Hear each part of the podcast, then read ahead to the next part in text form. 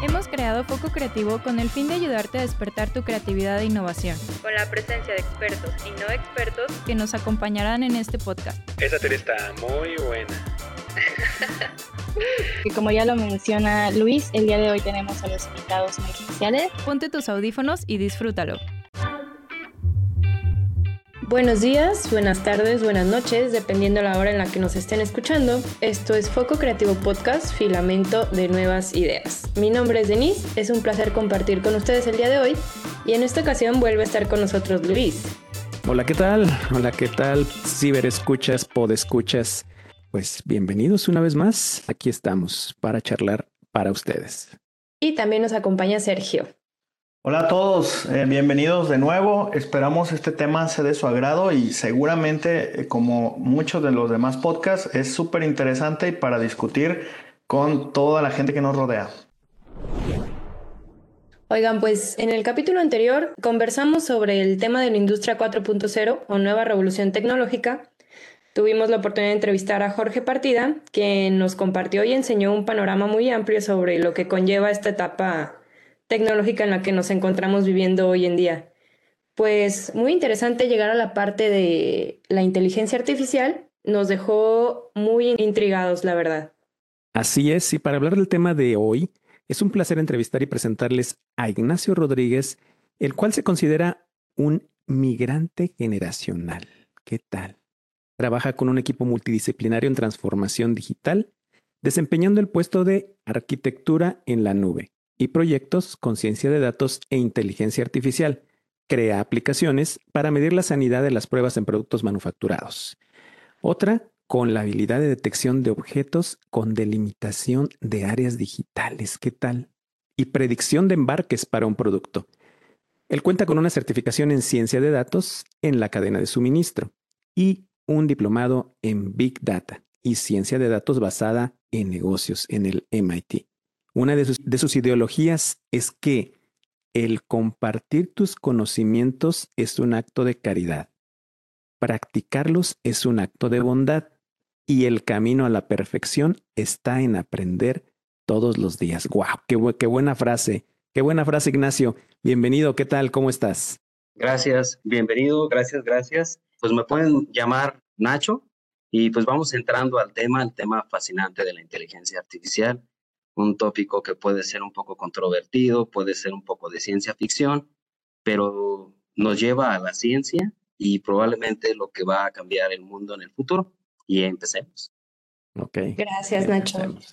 Fíjate que el capítulo pasado, como ya lo mencioné, tuvimos una pinceleada de lo que, de lo que es la inteligencia artificial, pero te queremos escuchar a ti. ¿Cómo podrías, cómo te gustaría definir este concepto? Claro, mira, puede haber muchos conceptos eh, algunos un poco técnicos, este, otros muy simples. Lo voy a tratar de ser simple para que los escuchas podamos en todos entenderlo de una manera muy simple.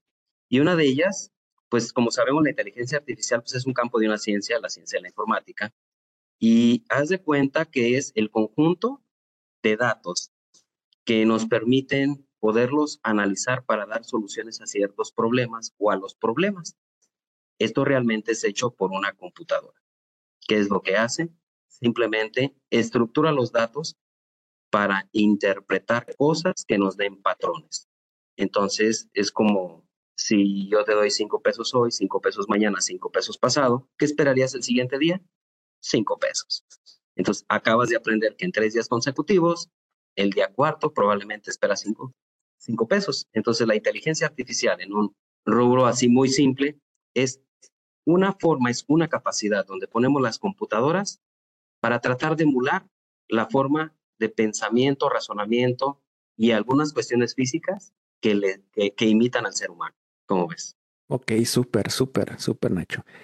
Ahora, yo, yo tengo una duda. ¿Cómo relas? Bueno, es que eh, en esta, en esta parte de la inteligencia artificial y los datos surgen varios conceptos. Entonces, yo quisiera saber cómo se entrelazan esta parte de, las tecnologías eh, con el aprendizaje automático, el Big Data y la analítica, aunque existen muchas más, pero con esas tres vamos a empezar. ¿Cómo funciona esta relación entre el aprendizaje automático, el Big Data y la analítica? Mira, vamos a dividir yo creo que el tópico como en tres cosas. Voy a tratar de hacerlo más simple e inclusive podemos ampliar un poco el tema, pero voy a dividirlas. La primera que mencionabas es suponiendo la parte Big Data y vamos empezando de ahí. La parte Big Data vamos a verlo como el océano de datos. Es, un mar lleno de datos que nosotros estamos produciendo constantemente con todas nuestras aplicaciones, eh, ya sean en negocio, ya sean del día a día con nuestros dispositivos móviles o las computadoras personales. Todo eso nos lleva a que se estructuran de tres maneras. Tenemos los datos estructurados, tenemos datos semiestructurados y los datos no estructurados. Inicialmente, los datos estructurados podrían ser aquellas, y lo pongo así como más simple, son simplemente bases de datos, formularios, algún test que has contestado, algún tipo de encuesta porque son preguntas que ya tienen un esquema muy establecido. Los semiestructurados podrían ser algo que no tiene un orden, como podría ser un correo electrónico, algún archivo adjunto a tu correo electrónico. Es información que tiene cierta jerarquía, pero no del todo está estructurada. Y los datos no estructurados podrían ser aquellos como un video, como las imágenes. Tenemos algunos PDFs que no pueden tener estructura porque son simplemente datos. También tenemos algo bien importante como los datos no estructurados, como las redes sociales, ejemplo Facebook o Twitter, entre ellos como la parte que podemos definir de lo que puedes encontrar dentro de Big Data. Big Data viene siendo el mar de los datos. Y de ahí me voy a pasar un ejemplo, y aquí es donde vamos a entrar un poquito a, temas un poco más profundos. Eh, mencionábamos sobre Machine Learning. Machine Learning es la forma de cómo la inteligencia artificial eh, permite aprender de los datos. Para eso ya vimos cuáles son los tipos de datos. Y esto es mediante una programación. Lo voy a dejar lo más simple. Va alguien, hace un algoritmo, hace esa programación y mediante el matching empieza a hacer ese aprendizaje. Obviamente no es algo sencillo. Realmente hay que aplicar muchos conocimientos dentro de esta misma área. Y todo ello se va ingiriendo esos datos, los va digiriendo, los va leyendo, los va clasificando y va aprendiendo de esos patrones. Y de, esta de este modo es posible como nosotros podemos tener lo que le llamamos a veces son eh, los modelos. Y estos modelos, pues son todos basados en ese Big basado en datos. Y todo esto se va haciendo en ciertos intervalos o iteraciones. Y estos modelos pueden estar o no estar online o no. Y, para ello vamos a platicar un poquito más adelante de ello. Todo esto lo que nos ayuda es a que aprenda la inteligencia artificial y en algunos de los casos, si lo ponemos en línea o lo ponemos en una supervisión, nos puede llevar a que haya una observación de lo que dice la inteligencia basado en la condición humana para analizar esa información. Entonces, es la forma en cómo le vamos diciendo también a la Machine Learning y taguearlo con esa observación humana. Esto fue así como desde la parte más elevada y alta. Para ello, tenemos tres profundidades dentro de ella. Tenemos el aprendizaje supervisado, tenemos el aprendizaje no supervisado y tenemos un aprendizaje de refuerzo. Esperaría y no nos estamos perdiendo. Si me dicen, me paran y en el momento lo podemos todavía ampliar. ¿eh? Pero vamos viendo. La parte del aprendizaje supervisado, digamos que es un conjunto de datos que ya está establecido y este tiene alguna comprensión. Ejemplo, tú ya tienes ciertos datos de una aplicación y esta ya por simple vista, tú tienes una, voy a poner una hoja de Excel y en la, hoja de Excel tienes un campo que dice domicilio. Entonces, previamente, este campo ya está más que sobreentendido que es la dirección de esos registros. Esta comprensión de aprendizaje supervisado tiene la característica de que se etiquetan o se definen el significado de esos datos. Un ejemplo, se puede crear una aplicación de Machine Learning con base en imágenes y que puedas describirlas y distinguirlas entre millones de imágenes. Ejemplo, tú puedes tener un set o una galería de imágenes y vas a hacer un modelo de Machine Learning para detectar mascotas, específicamente de perros. Entonces tú puedes tener 3 millones de imágenes y tagueas todas las imágenes que son de perros. Cuando entrenas la inteligencia,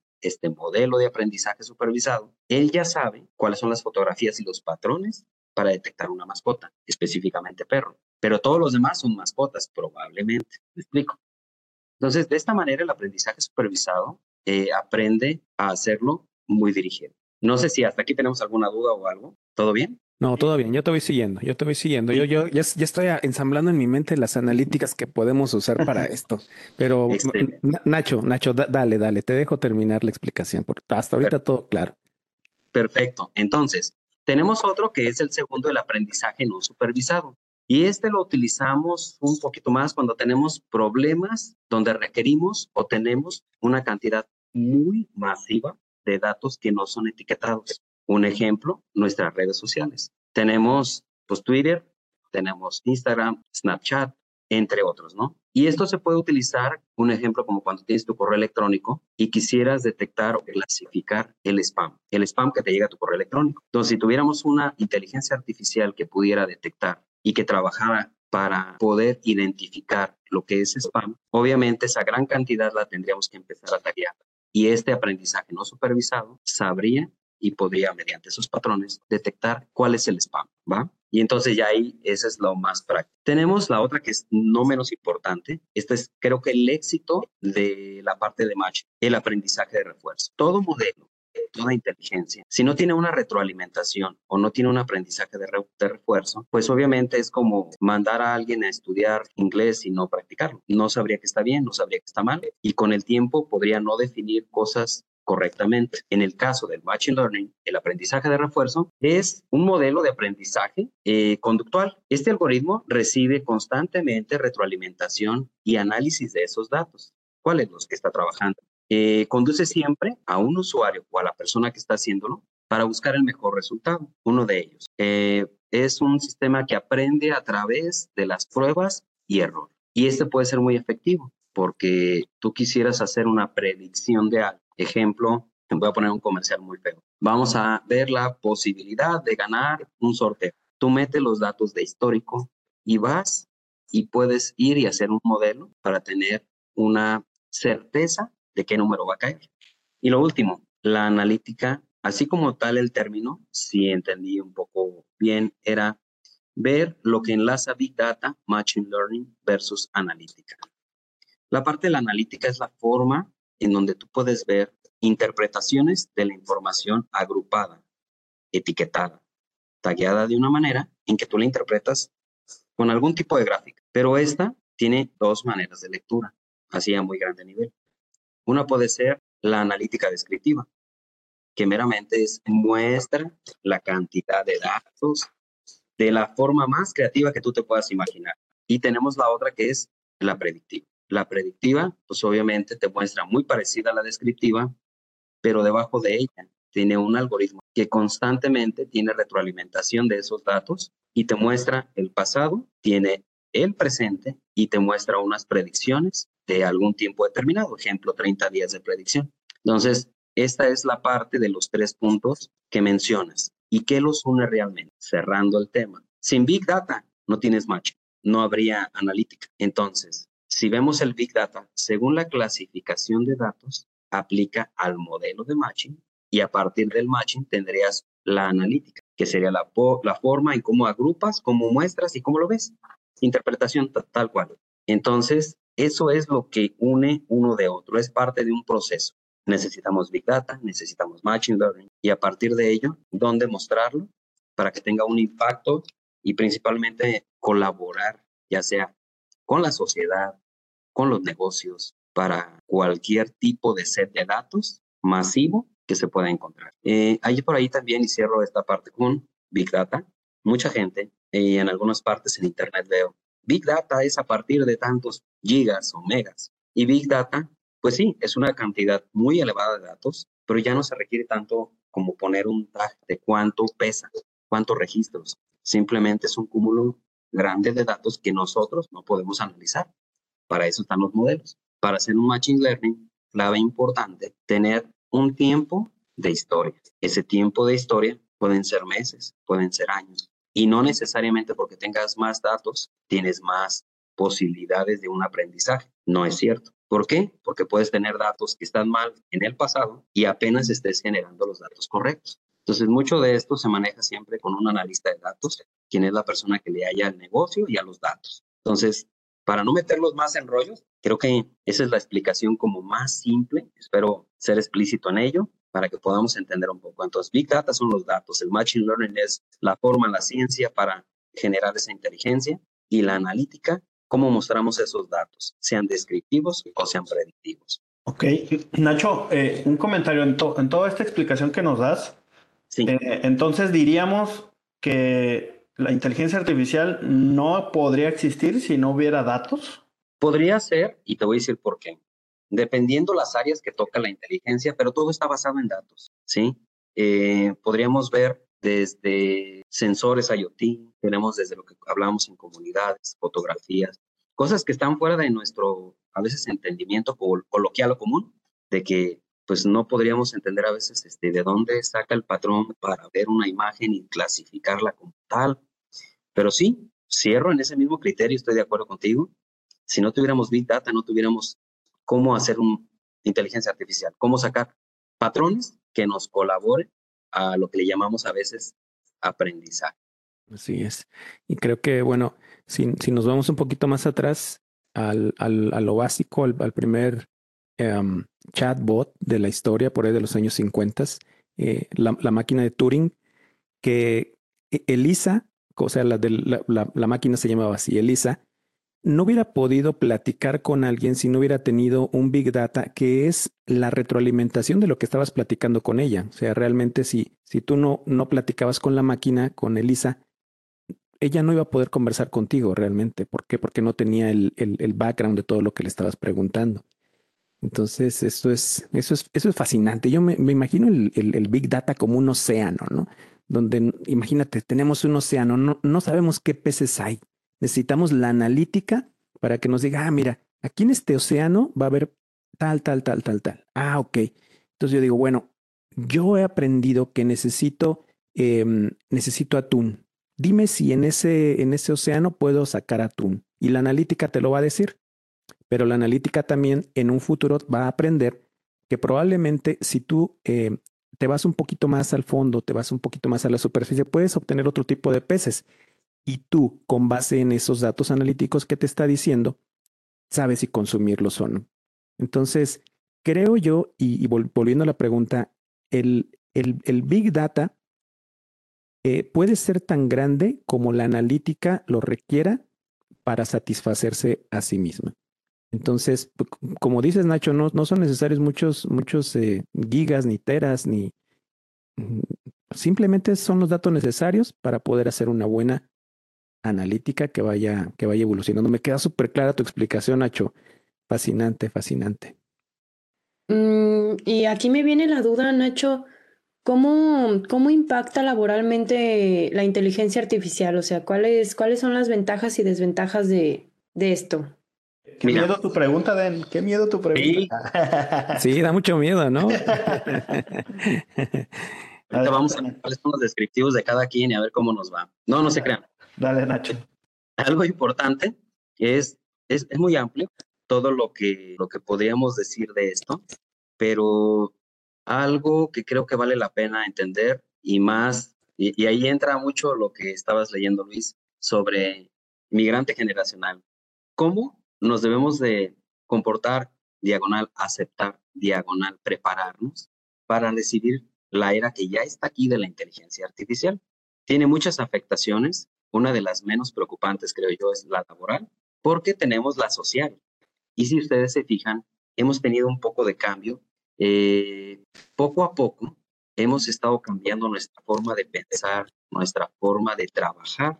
Puedo decir que yo 2022 trabajé una parte importante de mi trabajo está creada con inteligencia artificial y me he apoyado de ella. Entonces, para mí ha sido genial, emocionante, fácil creativo, sencillo, eh, digerible. ¿Por qué? Pues primero parte de mi rol es pues probar las inteligencias para poder determinar algún impacto que puedan tener. Una de ellas, y la ponemos en el ámbito laboral, es las tareas repetitivas. ¿Cuántas veces agarramos una macro de Excel, le damos run, esperamos que haga algo?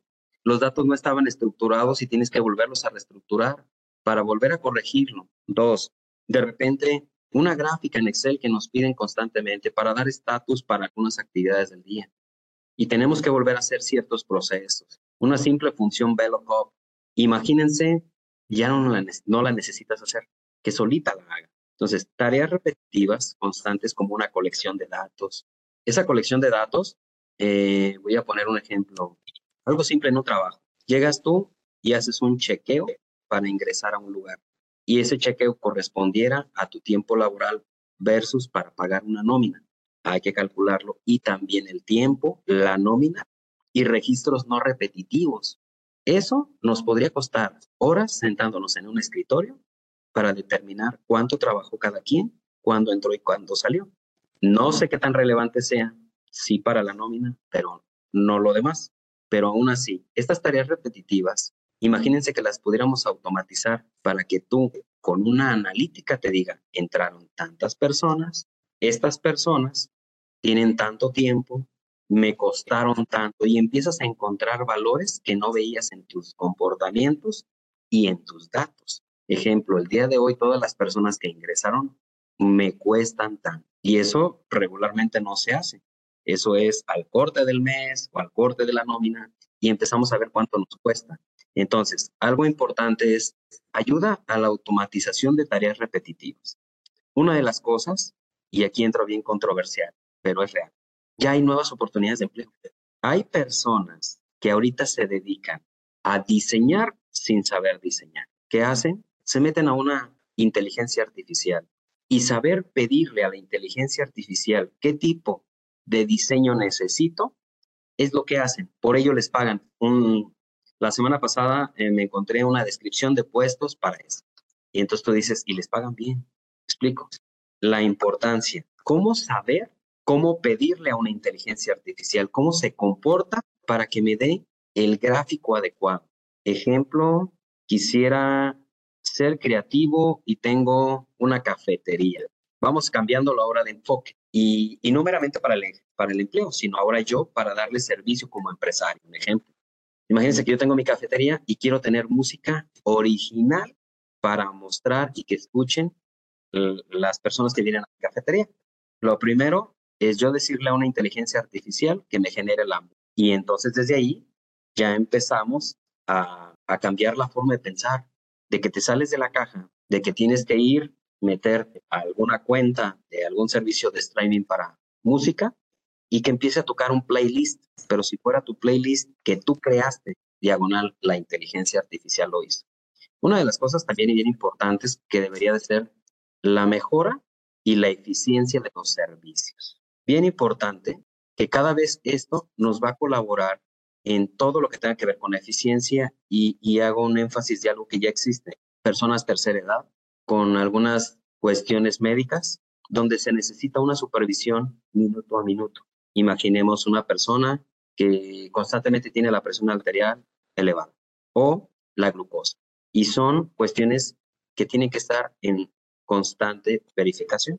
Si nosotros agarramos ahorita lo simple es, te ponen un dispositivo, este dispositivo manda datos por Bluetooth a una aplicación, pero alguien analiza la información, alguien analiza ese comportamiento, alguien sabe que esas métricas te van a llevar a algo. Qué padre sería que el smartphone, si tienes glucosa muy baja y han pasado N minutos, hable a una ambulancia. Dos, estás propenso a tener un problema cardíaco donde puedes llegar a tener una dificultad médica, y que llegue la ambulancia antes de que suceda. Entonces, estamos hablando de varios comportamientos.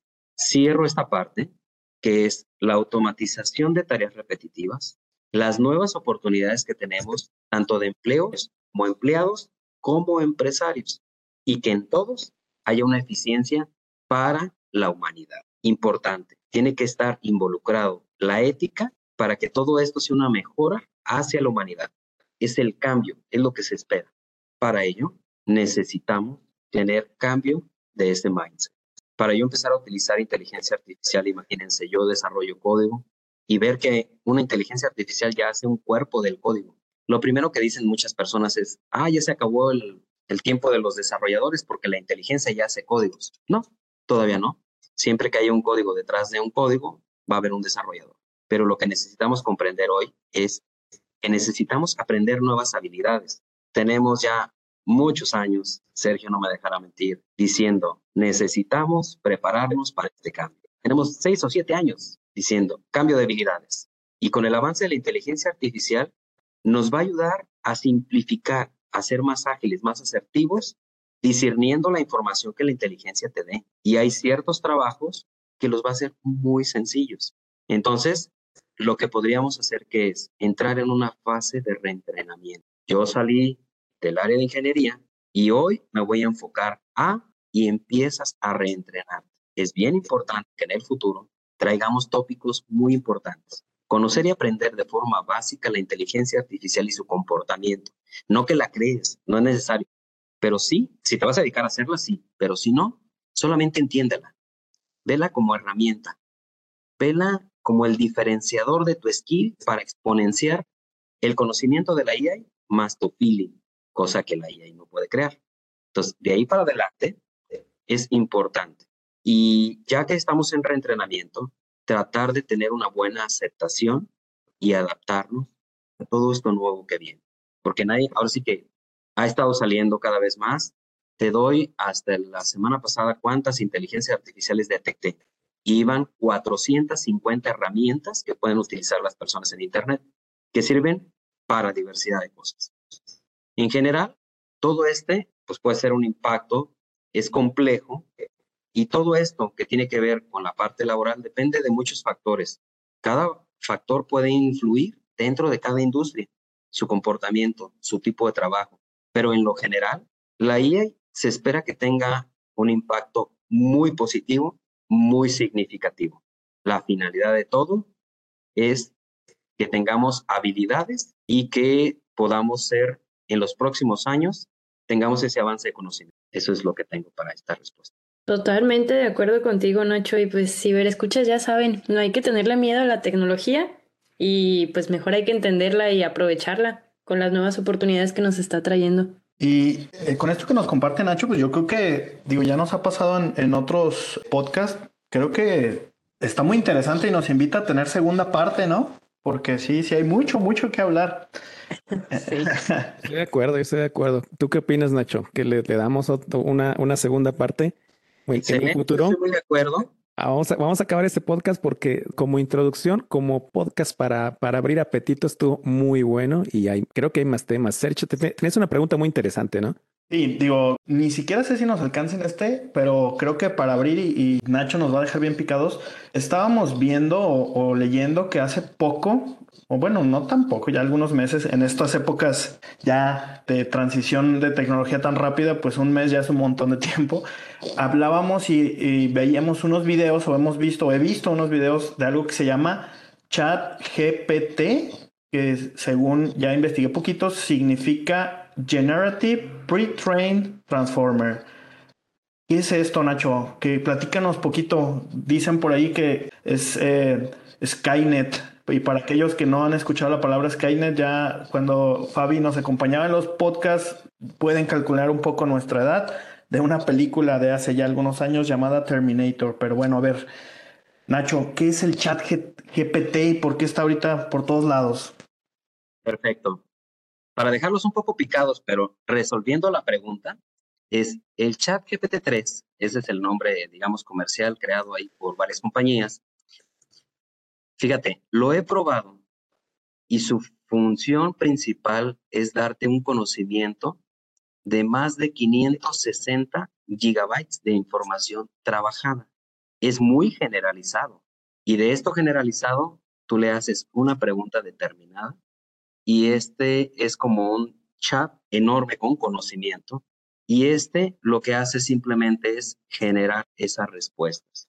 Eh, este tipo de aprendizaje es autogenerativo y tiene unas secuencias de textos que puede entender muy largas. Entonces, tú puedes darle una introducción de tu vida y que te genere una historia a partir de lo que le diste. Le puedes decir que te genere un código de algo que tú necesitas pero no sabes programar. Le puedes preguntar ciertas cosas de generalidades, un resumen de un libro. Si tienes el libro, te pasa el resumen. Y voy a cerrar una cosa ya con esto para dejarlos ahora sí que como picados. Una vez lo probé y hace poco alguien me pedía un plan de trabajo para una aplicación y le pregunté, ¿me puedes crear un plan de trabajo para crear una aplicación con tales tecnologías, esto y esto y esto? Y me generó task por task, dándome un estimado de tiempo. Qué miedo. qué, qué miedo, qué miedo, Nacho. No, hombre. Y de seguro, eh, de seguro en el plan también incluía ir por un cafecito y una plática, una charla amena o, ahí, ahí no, no, no manda eso al plan. No, eso no va dentro del plan. Y fíjense, ahí hay un, un gap muy importante. No todo lo que tiene, todo es una verdad absoluta. Son ideas, son conceptos. Entonces, por eso no tenemos que tomar todas las inteligencias artificiales muy a pecho, porque estos son para términos positivos. ¿Qué pasa con los términos negativos? ¿Qué pasa con los términos éticos? Inclusivos. Entonces, de ahí hay muchas variantes por donde puede caminar todo esto. Lo importante la intención es que nos ayude. Lo importante es que tengamos esa ética para utilizarlas de manera adecuada, que nos sirvan el día a día y que nos ahorren la chamba. Es correcto. Muy bien. Como dice em, Marco Antonio Solís, ¿a dónde vamos a parar? Correcto. Ah, ahí, también ya van a calcular tu edad, Luis. Ah, ya también, sí, claro. Poquitos. Menos años de los que me gustaría vivir, pues. Pues muchísimas gracias, Nacho, por toda esta información de esta primera parte, porque no te vamos a soltar todavía. Este tema da para muchísimo más. Y queridos escuchas, si les gustó el capítulo de hoy, ya saben que nos pueden apoyar compartiéndolo con sus amigos, sus seres queridos. Esto es todo por hoy. Seguimos con el tema de inteligencia artificial en el próximo capítulo. Esperamos que nos sigan escuchando. Y compañeros, pues hasta la próxima. Hasta la próxima. No se pierdan nuestro siguiente capítulo. Varios temas aquí pendientes. Eh, ¿A dónde van los límites de la inteligencia artificial? Y Nacho, te quisiera comprometer con por lo menos unas, unas cinco aplicaciones que, en, que estén en web que, que el público pueda usar, que tú consideres que para ti son las de más valor. ¿va? Si, si pudieras darnos la, la, referencia y, y, charlamos, ¿no? Charlamos de lo que pudiéramos hacer con esas aplicaciones y este y, y vemos, ¿no? Que cómo, cómo cambiaría esto, eh, pues el mundo, cómo lo está cambiando. Súper. Correcto, yo las voy preparando y las tenemos listas para el siguiente podcast. Muy bien. Muchas gracias a todos. Gracias. Gracias, hasta la próxima. Hasta la próxima. Hasta luego. Hasta luego.